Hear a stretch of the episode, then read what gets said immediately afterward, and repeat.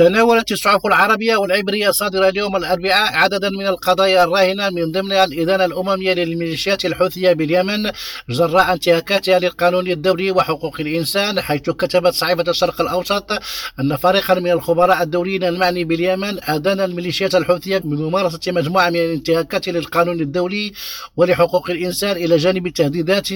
وهجمات عسكرية ضد السفن وتهريب المخدرات والمؤثرات العقلية.